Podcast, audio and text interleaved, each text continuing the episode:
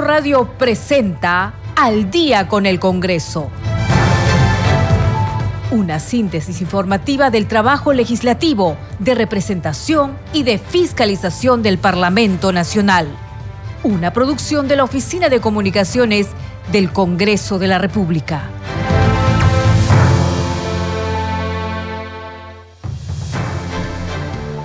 ¿Cómo están? Muy buenas noches, bienvenidos al programa Al Día con el Congreso. Les saluda Danitza Palomino y estas son las principales noticias del Parlamento Nacional. La Comisión de Ciencia aprobó el dictamen que plantea sancionar el fraude científico. El primer vicepresidente del Congreso, Arturo Alegría, destacó la urgencia de incluir en el debate público una agenda verde para abordar la problemática del cambio climático.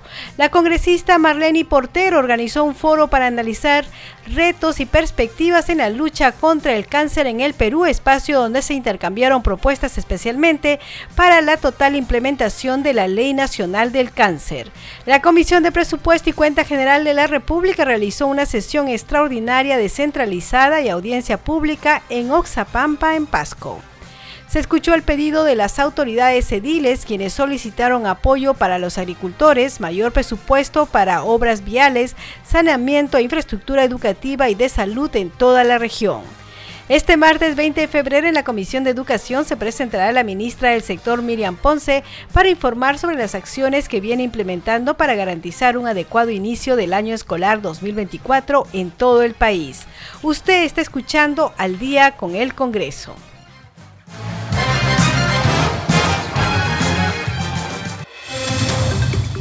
Bien, vamos con el desarrollo de las noticias. Por supuesto, deseamos que usted haya tenido un buen fin de semana y que hoy día lunes también haya tenido un buen día. Ya estamos preparándonos para, bueno, los que tienen hijos, los que tienen hijos en los colegios, en universidades o los mismos estudiantes están ya disfrutando de sus últimos días de vacaciones y preparándose para el nuevo año. Esperemos que les vaya muy bien y que inicien este nuevo año también con mucha ilusión y con las ganas de aprender muchísimo. Por supuesto, es un paso más en lo que es su proyecto de vida. Vamos con las noticias y por unanimidad la Comisión de Ciencia, Innovación y Tecnología que preside el legislador Carlos Ceballos aprobó el dictamen que con un texto sustitutorio plantea la modificación de la ley del Sistema Nacional de Ciencia, Tecnología e Innovación a fin de sancionar el fraude científico. En la propuesta se detalla que constituirán infracciones pasibles de sanción las acciones y omisiones cuando se presente ante el ente rector o cualquier actor público y privado de cualquiera de los tres niveles de SINACTI, artículos científicos, proyectos de investigación, desarrollo tecnológico, reportes o resultados de los mismos que sean declarados como propios. Del mismo modo, se sancionará a las personas que busquen obtener ventajas laborales, profesionales, aumentos salariales, premios, bonificaciones, contratos, consultorías, fondos de investigación, así como al utilizar o ceder directa o indirectamente las autorías de productos académicos y o científicos para beneficio de terceros Vamos a escuchar parte de la sesión.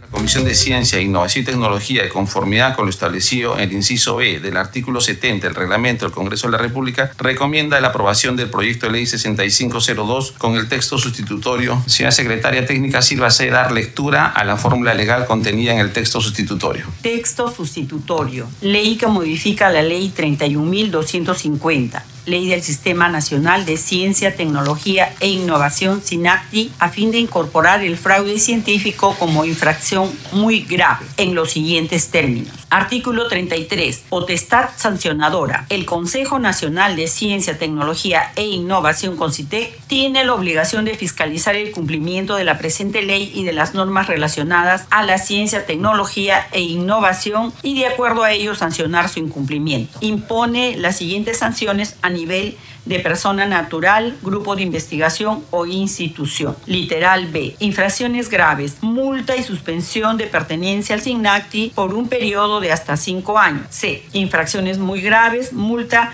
y expulsión definitiva del SINAC. Señor presidente, concluido. Muchas gracias, señora secretaria. Adicionalmente, queremos dejar eh, en conocimiento eh, también las opiniones recibidas Usted tiene tres opiniones recibidas con oficio 613 del Consejo Nacional de Ciencia, Tecnología e Innovación Tecnológica CONCITEC del 13 de diciembre del 2023. Con fecha, con fecha 13 de diciembre del 2023, mediante oficio 613-2023 CONCITEC, la, la, entidad Consejo Nacional de Ciencia, Tecnología e Innovación CONCITEC, Tecnológica CONCITEC ha dirigido un oficio a esta comisión con el objetivo de alcanzar su postura respecto al proyecto de ley en materia de análisis, en el cual considera viable legalmente la modificación de la ley 31 250, Ley del Sistema Nacional de Ciencia, Tecnología e Innovación, SINACTI, a fin de precisar las infracciones relacionadas a la integridad científica y ética en investigación que incluye el fraude científico, se modifiquen las sanciones leves y se incluye la facultad coactiva al CONCITEC para garantizar el cobro de las multas que imponga. Por ello, consideramos oportuno el proyecto de ley 6502-2023-R. Colegas congresistas, agotado el debate, se somete a la votación del predictame. Señor presidente, se informa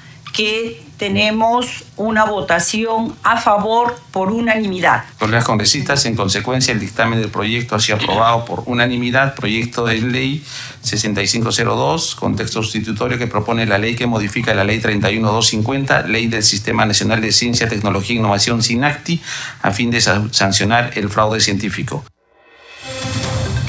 Seguimos aquí en Al día con el Congreso. Bueno, importante que se pueda sancionar lo que viene a ser el fraude científico, atribuirse investigaciones de otras personas. Bien, vamos con más información también de la Comisión de Ciencia que aprobó por unanimidad el dictamen recaído en el proyecto de ley 2593 que con un texto sustitutorio propone la ley que facilita el desarrollo y validación de una tecnología para la transformación de los relaves mineros en materiales de construcción en los programas nacionales de ciencia, tecnología e innovación. Vamos a escuchar parte de la sesión respecto del proyecto de ley 2593-2021-CR que Contexto sustitutorio propone la ley que facilite el desarrollo y validación de una tecnología para la transformación de los relaves mineros en materiales de construcción en los programas nacionales de ciencia, tecnología e innovación. La relevancia incuestionable de la minería en la actividad económica del país, esta se ve afectada por la presencia de conflictos, entre otras razones, por los riesgos asociados al manejo de pasivos ambientales mineros, los que al mes de septiembre de 2020 sumaban 7.956 según el inventario del Ministerio de Energía y Minas por lo que es necesario ir más allá de un marco regulatorio y utilizar alternativas científicas para reducir estos riesgos y reducir los contaminantes como una materia prima para la fabricación de materiales de construcción como puede ser el ladrillo, baldosas, entre otros. Congresista Víctor, Flores. Víctor Flores, tiene usted la palabra. Sí, muchísimas gracias, señor presidente. Sin ninguna duda, este proyecto de ley llena un vacío muy, muy importante en el tema de la reutilización.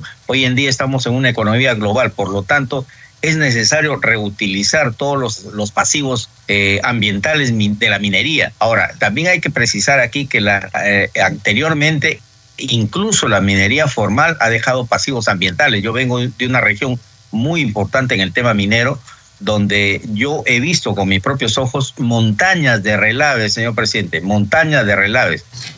Señor presidente, tiene el voto de 11 señores congresistas. Muchas gracias, señora secretaria. Han sido, han sido aprobados por unanimidad el dictamen del proyecto de ley 2593-2021-CR, contexto sustitutorio que propone la ley que facilita la investigación científica, el desarrollo y la innovación tecnológica para el aprovechamiento de los relaves mineros, ha sido aprobado. Seguimos aquí en el día con el Congreso y el primer vicepresidente del Parlamento, Arturo Alegría, destacó la urgencia de incluir en el debate público una agenda verde para abordar la problemática del cambio climático. Así lo expresó durante la ponencia internacional Una perspectiva internacional a la estrategia del Perú para el cambio climático que se desarrolló en el hemiciclo Raúl Porra Barnechea de Palacio Legislativo. El evento congregó a los legisladores Eduard Málaga, vicepresidente de la Comisión sobre Cambio Climático, y Miguel Sixia, además de Daniel Navia, economista senior del Banco Mundial, especialista en cambio climático. Alegría García señaló que es importante socializar una agenda de Estado para buscar contribuciones y alternativas de solución ante una problemática que afecta a todos los peruanos. Vamos a escuchar parte de la actividad. Y quiero aprovechar la oportunidad si me permiten, para poder comentarles un poco cuál es la agenda que se está trabajando desde la primera vicepresidencia. Porque nos encantaría que no solamente tengamos, por ejemplo, lo conversábamos con nuestros invitados antes de, esta, de este inicio, de este evento, que nos encantaría que los canales de televisión también puedan promover, dar a conocer todo lo que desde determinado sector se trata de impulsar. Y es un poco esta agenda verde que tiene que ser incorporada en cada uno de los espacios políticos y de debate político del Perú. Y yo quiero comentarles un poco lo que se está haciendo porque una de las principales acciones que vamos a buscar, y ahí yo estoy seguro que tanto Ed Málaga como Lito Sixia me van a acompañar en este camino, es buscar primero un pleno temático, un pleno donde podamos incorporar una agenda de proyectos de ley ambientales que permitan una visión mucho más amplia para que todos los peruanos tengamos la oportunidad de gozar de un ambiente sano. Y en segundo lugar, aquí mismo, en casa, es yo cuando llegué a la vicepresidencia me resultaba a veces incomprensible, y creo que eso le pasa seguro también a mis colegas congresistas, cómo es que cada vez que se desarrolla una sesión plenaria nos llenan de papeles. Nos llenan de una ruma de papeles así que la verdad es que muy pocos o tal vez nadie lee, simplemente para cumplir con la formalidad. Y tenemos unas tablets en los escaños parlamentarios que poco lamentablemente se usan. Entonces, ¿cómo podemos exigir o cómo podemos dar un ejemplo de cambio si desde casa no afrontamos algunos cambios? Por eso es que solicitamos a través de la oficina de la primera vicepresidencia para que el Congreso adopte medidas de coeficiencia. Medidas que nos permitan, por ejemplo, tener al menos un espacio en la Plaza Bolívar donde se puedan estacionar bicicletas, que hoy no lo tenemos. Que nos permitan, por ejemplo, esperemos a futuro, poder segregar todos los residuos que el Congreso emite. Afortunadamente ya hace algún tiempo atrás comenzamos a hacer el cambio de migración de los focos incandescentes hacia focos que permitan tener un mayor, eh, finalmente un mayor eh, reducción económica para el Congreso, pero que también tenga una incidencia ambiental.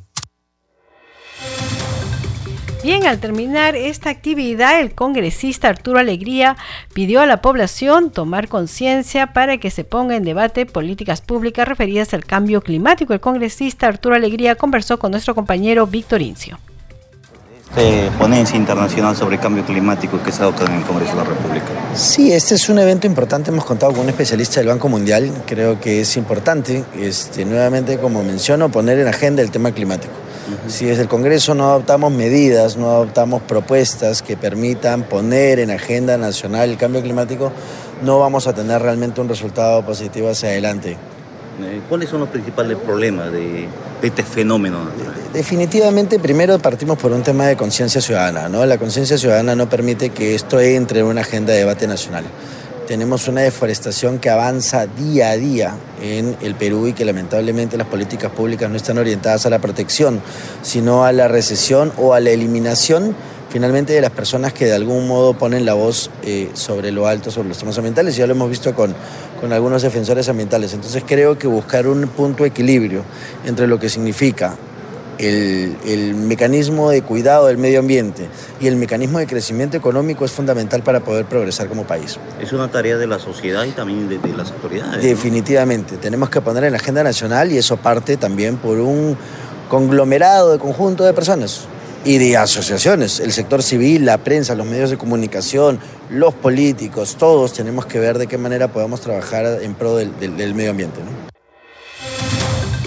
Seguimos aquí en el día con el Congreso a través de Radio Nacional y Congreso Radio y vamos con otras informaciones. El congresista Víctor Flores afirmó que visitará la laguna de Palpacocha tras la mesa de trabajo que realizó con la presencia de diversos actores sociales y funcionarios de diversos ministerios con la finalidad de ver acciones como la implementación de una alerta temprano, pero además identificar las oportunidades que se tiene alrededor de dicha laguna. Vamos a escuchar parte de la sesión. El 85% proviene del canal madre del proyecto Mocho. Si ese canal madre no va a tener agua, pues Trujillo dejará de tener agua. Y habrá que imaginarse qué significa una ciudad de casi un millón de habitantes que no tenga agua para, para vivir. Muchas gracias, ingeniero. Eh, vamos a dar el uso de la palabra al representante del Instituto Nacional de Defensa Civil, señor Cristian Choque Amacifuentes. Por favor, cinco minutos para que tome la palabra. Adelante. Muchas gracias, muy buenos días. Puntualmente, mi participación se va a enfocar a lo que es el INDECI, es decir, qué rol nosotros asumimos en el sistema y de qué manera podemos apoyar en la mitigación de los riesgos o de la solución al problema que tiene en este sector del país. Tiene a disposición 25 direcciones desconcentradas a nivel nacional, es decir, el INDECI está prácticamente, tiene una presencia nacional y también eh, sus especialistas pueden prestar todo el apoyo correspondiente para una adecuada implementación de este sistema. Sí, muchas gracias. Esa era mi presentación, señor congresista. Muy amable, ingeniero, muy digamos, muy claras sus precisiones. Hablando de desastres naturales, me acaba de llegar una noticia no muy grata. Acaba de suceder un temblor en Huaraz de 5.5. Entonces, realmente estamos haciendo una mesa de trabajo premonitoria. Tratemos de hacer las cosas a partir de ahora lo mejor que podamos. Voy a dejar el uso de la palabra al señor alcalde de la Municipalidad Distrital de Independencia, el señor Ladislao Clemente Cruz Villachica. Muchas gracias, señor señor congresista, en mi distrito está ubicado Palcacocha y también por ley estamos llamados a dar la alerta en el caso del sistema de alerta temprana. El pasado 23 ya hubo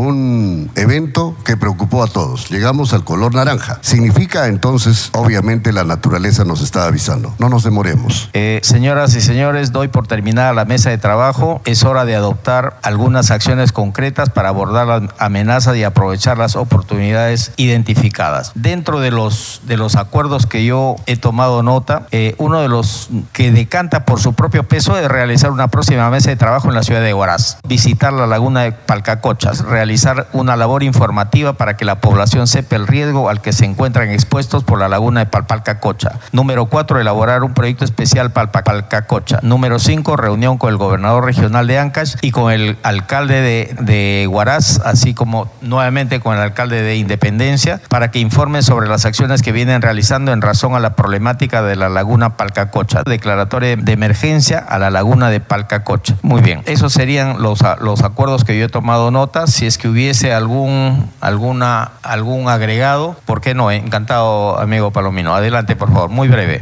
Yo insistiría en la propuesta del proyecto multipropósito. Muy amable. La laguna de Palcacocha, en realidad, más que laguna y más que peligro, es un recurso, un recurso de acumulación de agua, un espejo de agua enorme que ha crecido de 7 a 37 millones de metros cúbicos, me parece que, que escuché. Perfecto. Entonces, ese recurso hídrico tenemos la obligación de aprovecharlo, pero de manera inteligente. El Perú en realidad está en un pie de desarrollo, no estamos hablando de atraso, no estamos hablando de, digamos, de, de quedarnos estancados en donde estamos, no. A partir de la construcción del muelle de Chancay, sinceramente se viene una ola de desarrollo para el país y nosotros tenemos que estar preparados para afrontar ese, ese tema del desarrollo.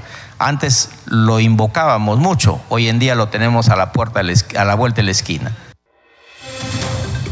Usted está escuchando al día con el Congreso y tenemos más información. La congresista Marlene Portero y organizó un foro para analizar retos y perspectivas en la lucha contra el cáncer en el Perú, espacio donde se intercambiaron propuestas especialmente para la total implementación de la Ley Nacional del Cáncer a fin de proteger a más de 175 mil peruanos que cuentan con esta enfermedad. La actividad contó con la ponencia de la legisladora Mary Infantes Castañeda, presidenta de la Comisión Especial de Fiscalización sobre los avances en la prevención y control del cáncer. También estuvo la jefa del Seguro Integral de Salud, Flor de María Phillips, el director de la Dirección de Prevención y Control de Cáncer de Intervenciones Estratégicas en Salud Pública, Víctor Palacios Cabrejos, y las voceras Susana Wong e Indira Oropesa, representante del Semáforo Oncológico, iniciativa que impulsa el cumplimiento de la Ley Nacional del Cáncer y su reglamento.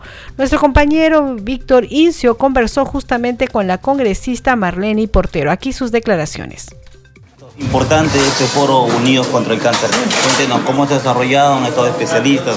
Bueno, agradecer a todos los especialistas que han tenido la predisposición de venir a educarnos y a trasladarnos todas las iniciativas legislativas, las políticas donde están ahora en esta ley que es la reglamentación. También ha estado el INEI, que es el actor principal. Y como dicen, estos foros son importantes porque aquí se dispersan muchas dudas y sobre todo que a la sociedad organizada nos ha pedido que esto sea continuo, las mesas de trabajo, para así exponer y ser escuchados.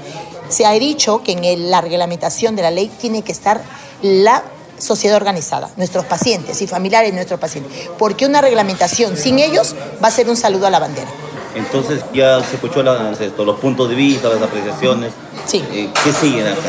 No, seguir es que terminen de reglamentar, que faltan muchas cosas todavía, y eso es lo, lo, que está pidiendo la sociedad organizada, pero participar ellas en estas mesas de trabajo que el ministro, que todas las entidades, ha faltado Exsalud, las fuerzas policiales, porque el cáncer es tarea de todos. Es una misma historia que nos vivimos las personas que hemos vivido y hemos estado en carne propia nuestra, el cáncer, ¿no? ¿Y quién no ha tenido un paciente oncológico? ¿Y quién no lo tendrá?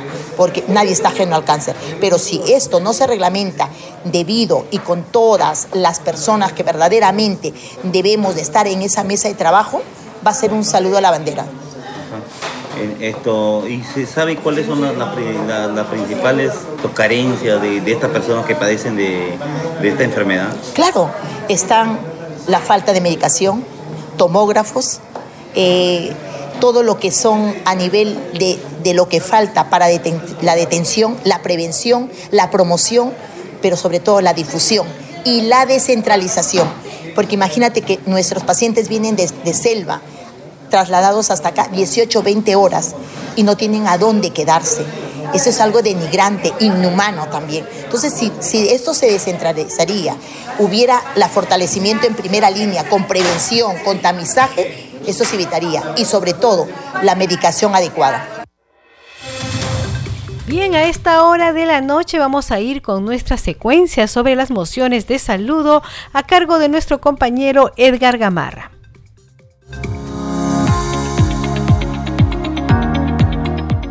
Mociones de saludo presentadas en el Congreso de la República.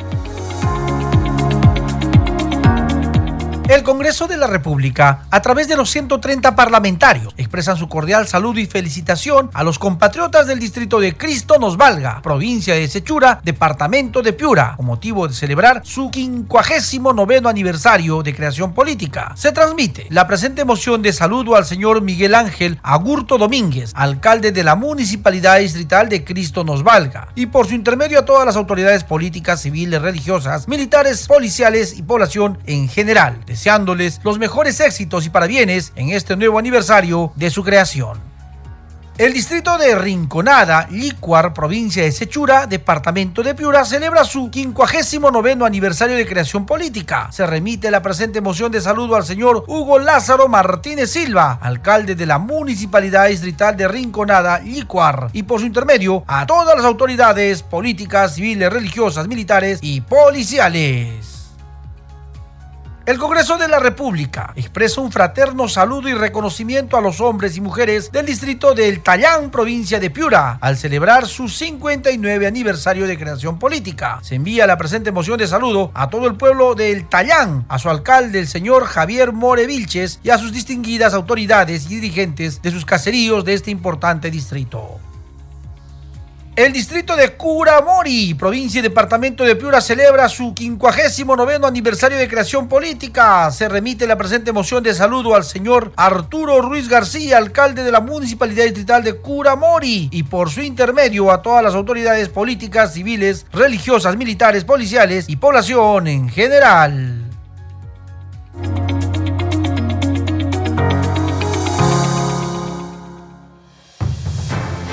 Bien, vamos a hacer una pausa y regresamos en pocos minutos con más información aquí en Al día con el Congreso.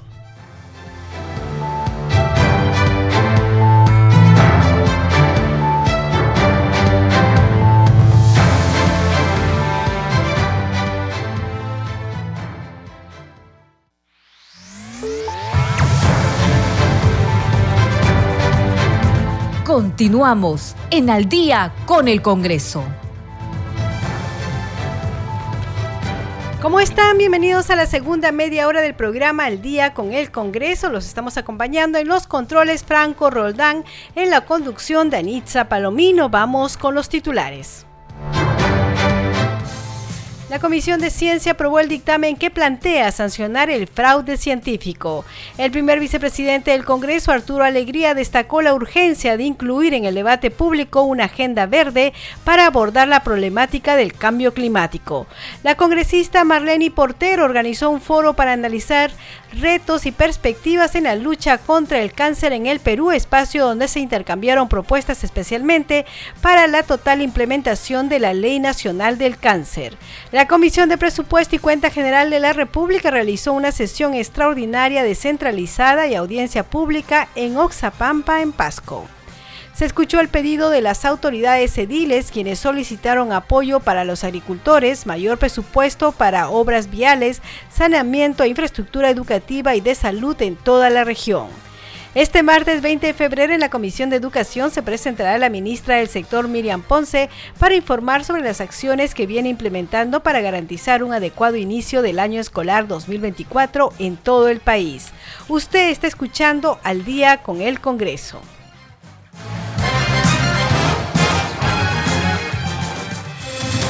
Bien, vamos con el desarrollo de las noticias aquí en el día con el Congreso. El congresista Héctor Acuña Peralta reunió a representantes de distintos gobiernos locales, Ministerio de Cultura y PROM Perú, buscando que la empresa EMUFEC, que organiza los eventos turísticos en el Cusco, intercambie experiencias en vías de impulsar el turismo en todo el país.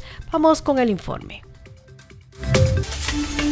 Representantes de gobiernos locales, tales como Barranco, Pachacamac, Rímac, Chachapoya, Semilima y de la provincia del Callao, participaron activamente en la mesa de trabajo escuchando e intercambiando opiniones en referencia a la difusión del turismo. La mesa de trabajo, liderada por el congresista Héctor Acuña Peralta, tuvo como invitados a los integrantes del directorio de EMUFEC SA, empresa municipal de festejos y promoción turística encargada de la organización de actividades de la promoción de la cultura y el turismo del Cusco. Ellos expusieron la experiencia de los 37 años de esta empresa pública privada. Para nosotros como Municipalidad del Cusco y como empresa municipal de festejos y promoción turística, estar en este espacio nos llena de orgullo y de expectativa también de lo que podemos lograr más adelante, porque estamos aquí con representantes de, de, distintos niveles de gobierno con quienes estamos seguros podemos hacer alianzas estratégicas y movernos eh, de manera tal que no haya esta suerte de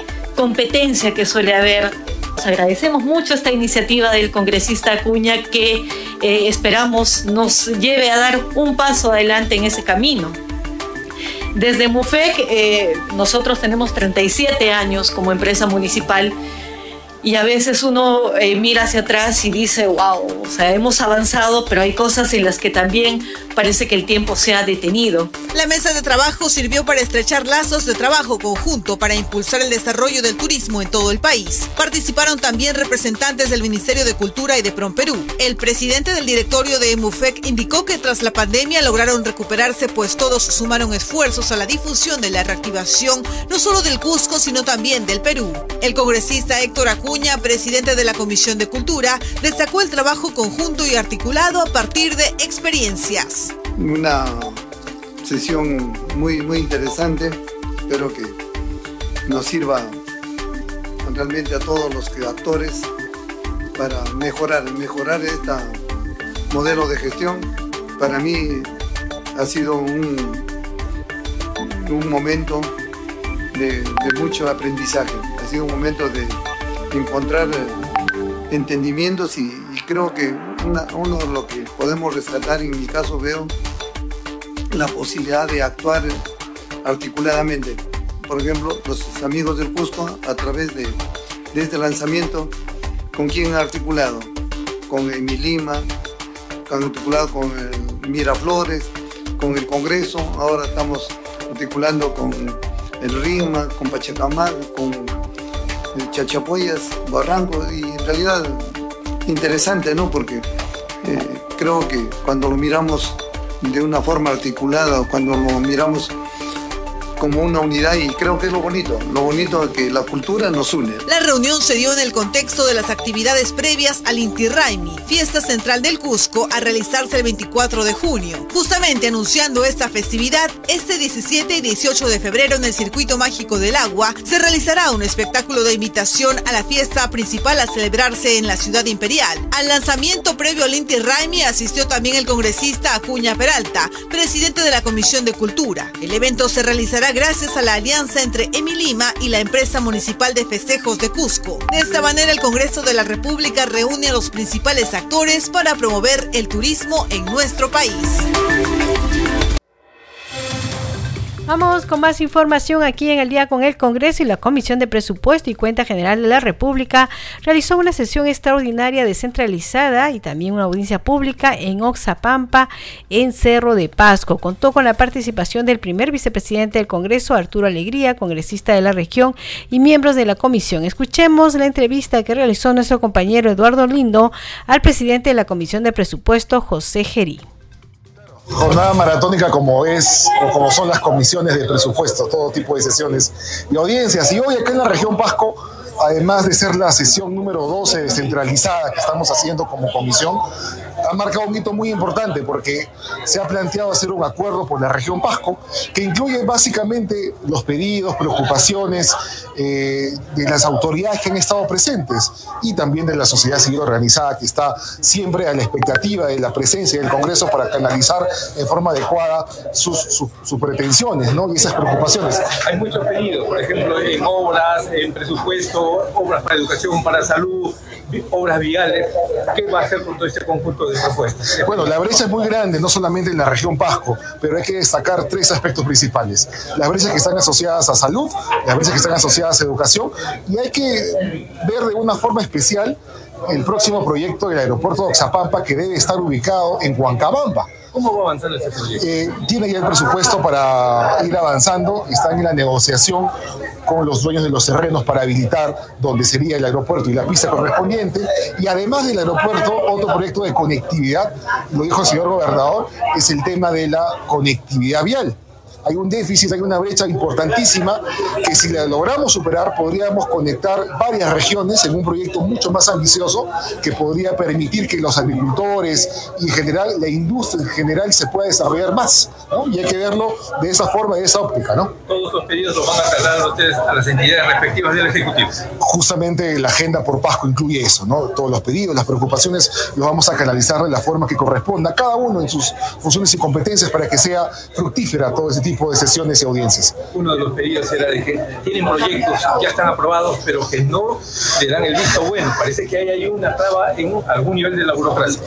Bueno, sí, la burocracia nos persigue, nos acosa y creo que es uno de los grandes problemas del país, pero estoy convencido que eh, el gobierno actual tiene que tomar un viro positivo y poder escuchar justamente que no podemos trabar los proyectos que ya están incluso contemplados en diferentes instrumentos presupuestales, el Punche 2, la ley actual de presupuesto, la población, las autoridades están con la expectativa de que el Ejecutivo cumpla con lo que dice la ley. Nada más pedimos ello y que el Ejecutivo a través de los ministerios sea proactivo, no ponga trabas innecesarias y que ayude a las autoridades a poder destrabar o a levantar las observaciones que de todas maneras siempre existen. En el crédito suplementario que se está pidiendo, por ejemplo, ¿alguna de estas obras podrá ser incluidas? Primero hay que esperar que el Ejecutivo se acerque a conversar por intermedio del mes, porque no tenemos ninguna comunicación con el nuevo señor ministro de Economía. Hoy no estuvo presente. Hoy no estuvo presente, eh, mandó las dispensas, pero creo que algún funcionario pudo haber venido o acompañándonos en la sesión del día de hoy. Es un gesto que hubiera sido importantísimo y además ha sido el tenor de todas las autoridades presentes, congresistas y alcaldes. Usted está escuchando al día con el Congreso a través de Congreso Radio y Radio Nacional. Vamos con más información. Luego de presentar su propuesta para reabrir el penal del frontón, el presidente del Congreso, Alejandro Soto, utilizó sus redes sociales para responder al ministro de Justicia, Eduardo Arana, luego que señalara que el costo que implica es sorprendente. Por medio de su cuenta en Twitter, Soto Reyes se pronunció con un mensaje directo al jefe de la cartera de Justicia y Derechos Humanos. Vamos a escuchar el informe. Presidente del Congreso de la República, Soto Reyes, se dirigió al titular del Ministerio de Justicia, indicando que entiende su preocupación sobre el presupuesto que sería reabrir el penal El Frontón. fue por medio de sus redes sociales donde declaró que esta cárcel no debería ser de lujo o un hotel de cinco estrellas, ya que solo debe tener lo mínimo indispensable para funcionar y albergar a los criminales. Es momento de dar pasos firmes contra el crimen y la inseguridad, acotó el titular del Parlamento Nacional. Vamos con más información en la sala José Gabriel Tupac Amaru y Micaela Bastidas del edificio Víctor Raúl de la Torre del Congreso de la República. Se llevó a cabo la mesa de trabajo para analizar la implementación y ejecución de la Ley 31706, ley que declara de necesidad pública la construcción y mejoramiento de diversos aeropuertos en el país. La reunión de trabajo fue organizada por el congresista Segundo Montalvo Cubas. Vamos a escucharlo. El congresista Segundo Montalvo Cubas organizó la mesa de trabajo para la implementación y ejecución del aeropuerto El Valor en la región Amazonas, tal como la plantea la Ley 31706, que declara de necesidad pública la construcción y mejoramiento de diversos aeropuertos en el país. El futuro aeropuerto de Valor está bien ubicado, nuevamente reiterándoles, en un lugar estratégico. Es por ello que hoy día estamos realizando esta mesa de trabajo para que conocedores del tema eh, nos expliquen también estas bondades que tiene el valor o de repente algún inconveniente para hacer realidad el aeropuerto de valor. Tenemos a todos ustedes para que también participen y den su punto de vista, que es importante escucharles a los expertos, a los funcionarios que conocen este tema. El Valor se encuentra ubicado en el distrito del Milagro, provincia de Utcubamba, región Amazonas. Nosotros como ente técnico nos hemos ofrecido a brindarle la asistencia técnica a este expediente que ya está declarado viable. Y de manera voluntaria hemos realizado un estudio, un análisis o si se quiere llamar una evaluación y hemos encontrado algunas consideraciones que hacen falta para que este proyecto cumpla con las condiciones técnicas para la construcción de este aeropuerto. Los especialistas de diversos sectores que participaron en esta mesa de trabajo intercambiaron sus puntos de vista sobre este proyecto aeroportuario. Ese estudio económico, porque cuando se hace un aeródromo, un aeropuerto, una, una línea aérea, se hace un estudio económico de factibilidad financiera y justificar en la oferta y la demanda de los costos y responder preguntas como, ¿vale la pena ¿Qué queremos hacer del valor? ¿Un aeropuerto internacional? ¿Un aeropuerto nacional? El aeropuerto es aquel que nace como un aeródromo y que tiene infraestructuras ya consolidadas físicas, tiene facilidades, bondades de atención al pasajero. Y lo hace internacional cuando tiene con cuatro servicios, de concretarse la construcción del aeropuerto El Valor en Amazonas, la población de Utcubamba será la principal beneficiada, así como la conectividad aérea para esta región de la selva peruana.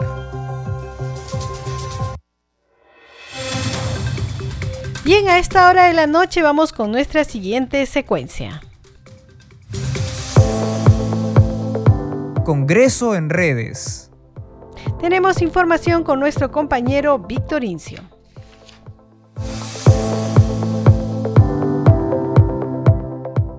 Buenas noches, Anixa. Muchas gracias por el pase. Vamos a empezar con un tuit del congresista Edward Málaga Trillo, quien informa que la Comisión de Ciencia y Tecnología dictaminó a favor su proyecto de ley que sanciona el fraude científico. El paso siguiente es debatirlo en el Pleno del Congreso.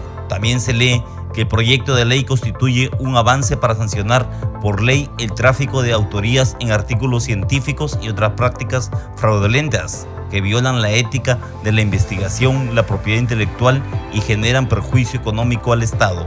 En una publicación, la legisladora Diana González Delgado informa que el Contralor General de la República, Nelson Chacyalta, presentó acciones para reactivar 95 obras paralizadas entre 2023 y 31 de enero de 2024 en la región. La Contraloría propone que se prioricen aquellas obras que estén en un 70% de ejecución en adelante o cuya ejecución pueda concluir en dos años.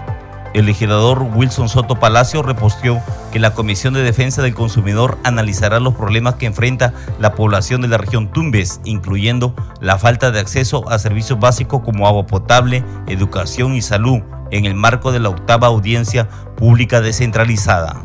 Y el legislador Edgar Tello Montes da a conocer que gracias a la mesa de trabajo descentralizada en la región Tacna se logró promover un convenio entre el gobierno regional y la municipalidad de esta ciudad para la realización del diagnóstico de predios para su posterior formalización en COFOPRI. Estas son algunas de las publicaciones de Anixa. Retomamos con usted en estudio.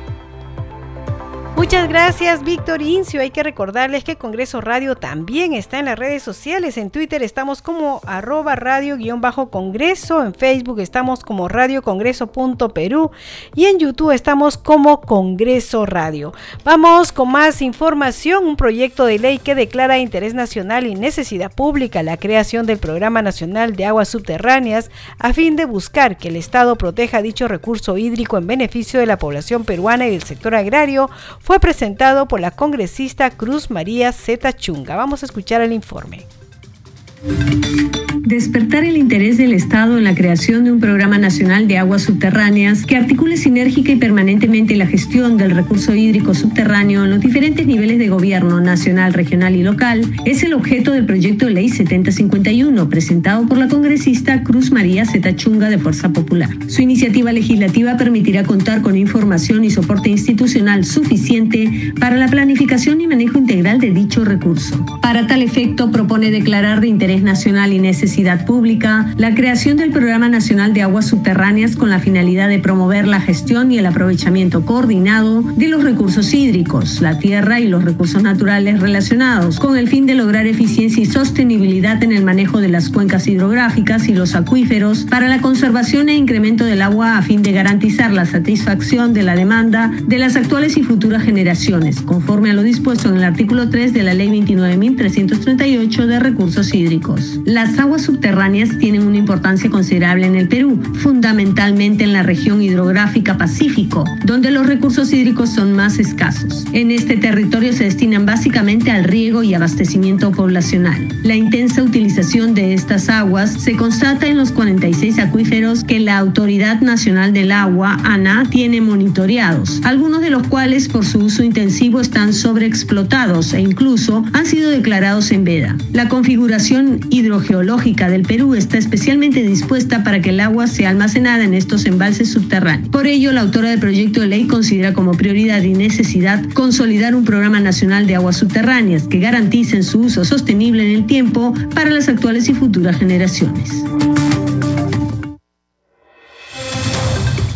Vamos con más noticias y con el objetivo de continuar difundiendo el arte y cultura peruana, el despacho de la congresista Susel Paredes organizó el homenaje a la agrupación de rock del pueblo del barrio, quienes agradecieron la iniciativa de la parlamentaria. Vamos con el informe.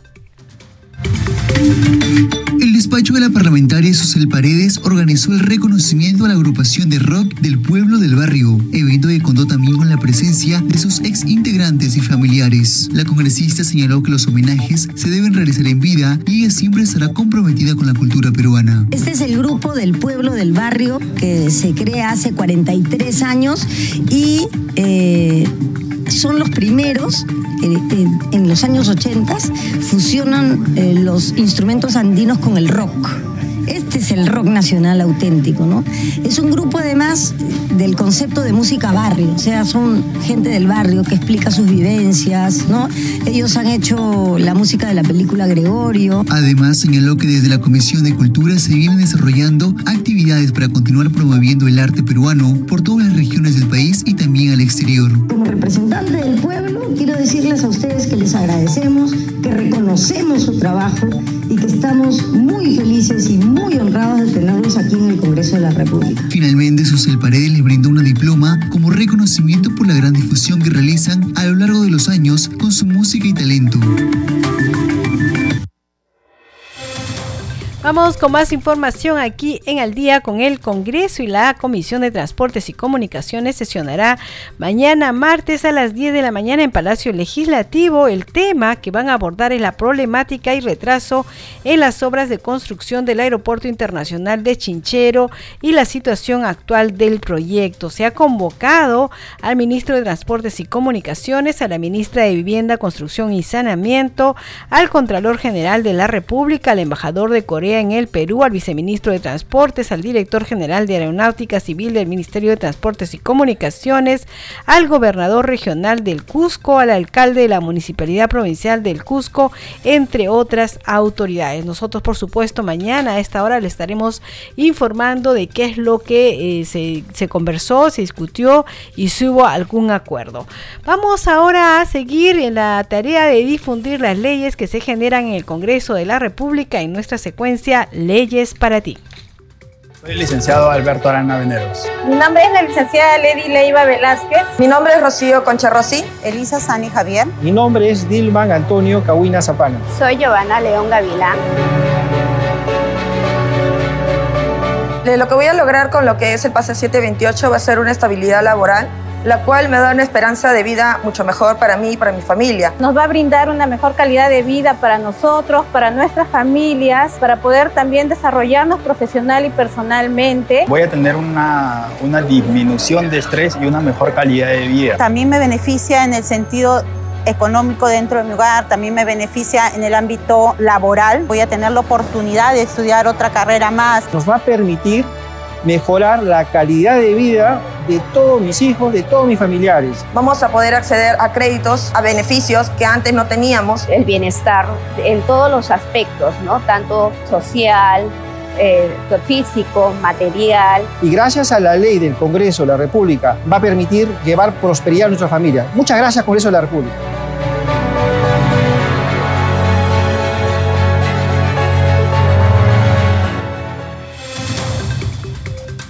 Seguimos aquí en el día con el Congreso y mañana sesionará la Comisión de Salud y Población. Esta es la tercera sesión extraordinaria y se va a realizar en Piura. Es una sesión semipresencial, se realizará en el auditorio del Colegio Médico del Perú, el Consejo Regional Séptimo de Piura. Y entre los temas que se van a tratar es el debate de la propuesta del dictamen recaído en la autógrafa observada derivada del proyecto de ley 4091 que propone la ley que modifica la ley del marco de aseguramiento universal en salud para incorporar al Seguro Integral de Salud CIS a los peruanos residentes en el exterior.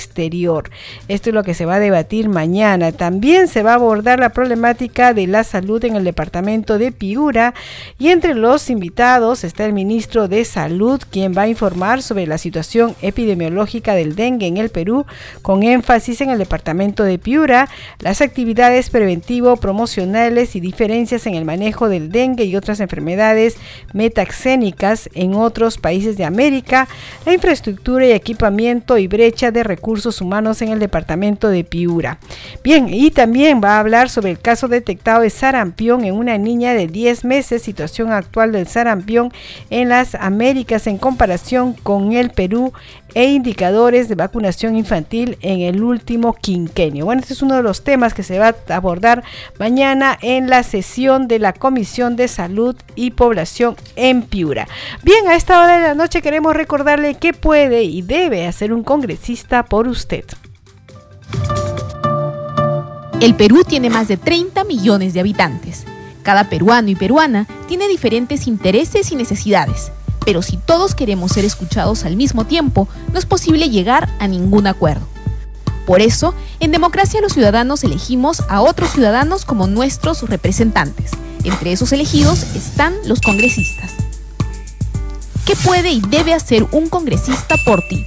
Los congresistas deben comunicarse con la población para conocer sus demandas y necesidades.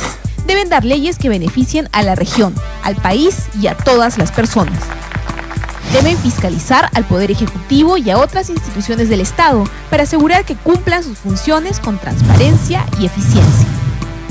Deben actuar con neutralidad, sin aprovecharse de su cargo en beneficio personal o partidario. ¿Qué no debe ni puede hacer un congresista? Los congresistas no pueden ofrecer ni hacer obras públicas. Tampoco pueden construir puentes, pistas o colegios. Esas son tareas del Poder Ejecutivo y de los gobiernos regionales y municipales no pueden darte trabajo ni ayudarte a encontrar trabajo, aunque sea su pariente, amigo, paisano o miembro de su partido. No pueden recibir regalos, dinero o favores por su trabajo. No pueden usar su influencia para favorecerte en un juicio o en cualquier proceso con alguna entidad del Estado. Exige a tu congresista solo lo que puede y debe hacer.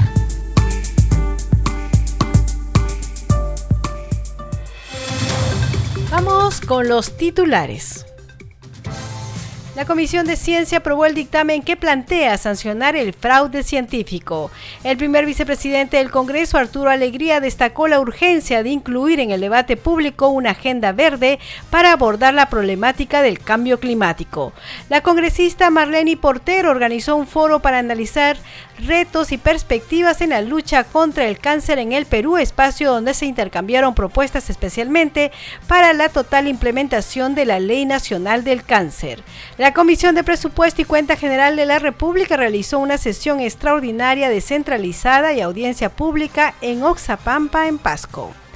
Se escuchó el pedido de las autoridades ediles, quienes solicitaron apoyo para los agricultores, mayor presupuesto para obras viales, saneamiento, infraestructura educativa y de salud en toda la región. Este martes 20 de febrero en la Comisión de Educación se presentará la ministra del sector Miriam Ponce para informar sobre las acciones que viene implementando para garantizar un adecuado inicio del año escolar 2024 en todo el país. Usted está escuchando al día con el Congreso.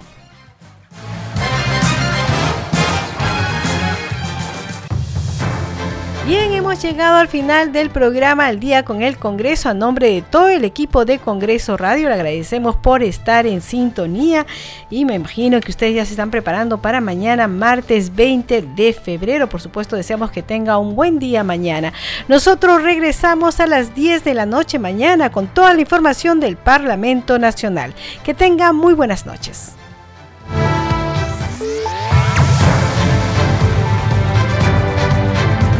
Congreso Radio presentó Al día con el Congreso.